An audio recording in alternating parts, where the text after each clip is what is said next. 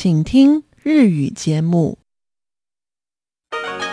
こちらは台湾国際放送 RTI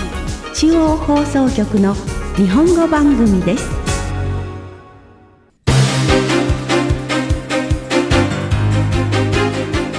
こちらは RTI 中華民国中央放送局の日本語番組ですただいまから2月7日のニュースをお伝えいたしますまずニュースの主な項目です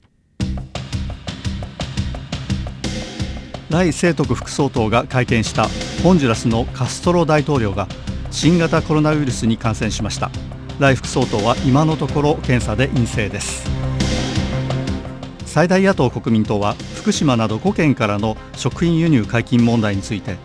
もし民意を無視して解禁を強行すれば一連の対抗措置を打ち出すと表明しました。行政院国家発展委員会は台湾の2022年の経済成長率は4%以上だとの予測を発表しました。以上がニュースの主な項目です。はじめに台湾の新型コロナウイルス感染症対策本部中央感染状況指揮センターは7日台湾で新たに確認された新型コロナウイルス感染者は49人だと発表しました。そのうち市中感染は2人でした。海外から台湾に入ってきた人からの感染確認は47人でした。また亡くなった人はいませんでした。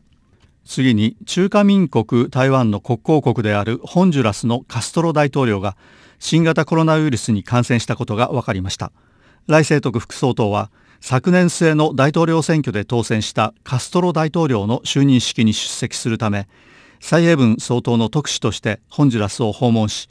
大統領就任式に出席するとともに1月26日と27日にカストロ大統領と接触しています。外交部と総統府は7日カストロ大統領が新型コロナウイルスに感染したことについて蔡英文総統は五少省外交部長とホンジュラス駐在大使を通じて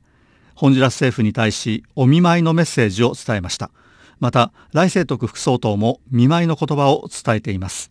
外交部によりますと来清徳副総統は1月26日にカストロ大統領と会見しまた27日には大統領就任式に出席しまた会見するなど何度も接触しています。ただし台湾の特使団はホンジュラスでは厳格に感染防止対策を守り活動に参加する際にはマスクを着用しており抗原検査 PCR 検査を繰り返したが全て陰性だったということです。また総統府によりますと来清徳副総統は7日午前 PCR 検査を受けましたが結果は陰性だったということです。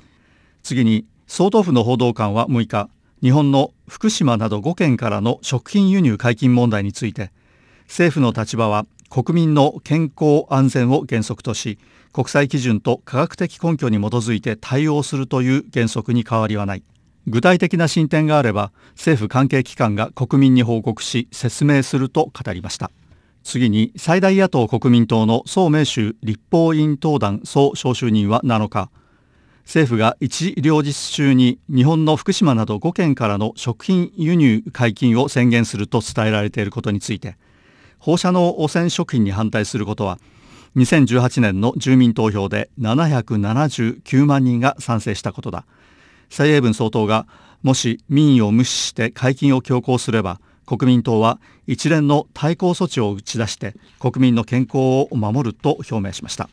次に与党民進党の可憲明立法院党団総招集人は7日政府が一両日中に日本の福島など5県からの食品輸入解禁を宣言すると伝えられていることに対して最大野党国民党が解禁に反対を表明し憲法改正審議などの議事をボイコットする可能性も示唆していることについて国民党を批判する発言を行いました。可憲明氏は福島など5県からの食品輸入解禁問題の政策決定は総統と政府の経済貿易担当部門が行うものであり議会である立法院党団の総招集人の立場ではこれを問いただす資格はないと指摘した上でただし現在解禁していないのは台湾と中国大陸だけでありこれは回避することのできない問題だ。すでに各政党が立場を表明するべき時に来ている。野党は国家の団結与野党の協力の立場からこの問題を考えてほしい。もし国民党が反対構想を行うとしても私たちは当然尊重する。ただし国民党の内部の意見が一致していてほしいと語りました。次に国会議長にあたるユーシャッコン立法委員長は7日日本の福島など5県からの食品輸入解禁が一両日中に発表されると伝えられたことが与野党の対立を招いていることについて国際基準科学的根拠世論という3つの条件に問題がなければ立法院は支持すべきだとの考えを示しました。ユーシャッコン立法委員長はこの問題で政策決定について何らかの討論が行われたとは聞いていないと指摘した上で福島など5県からの食品輸入解禁には主に国際基準科学的根拠世論の選択を考慮しなければならずまたこの件について政策を決定するのは行政院つまり政府であり行政院はこの3点を考慮しているはずだ。立法院のすべての政党は行政院に対して監督の責任を尽くすことになるがもしこの3点の条件に問題がなければ立法院は支持すべきだ。ただし立法院は民意の最高の伝道であり立法院が行うことは必ず民意に依拠しなければならないと表明しました。次に中国大陸とロシアは4日共同声明を発表し一つの中国の原則を遵守することを再度確認しました。ロシアのプーチン大統領は中国大陸の北京で開催される冬季オリンピックの開会式に出席するため4日に北京に到着し中国大陸の習近平主席と会見しました。共同声明はこれを受けて双方の間で発表されたものです。これに対して中華民国外交部は5日中国大陸とロシアの共同声明の中で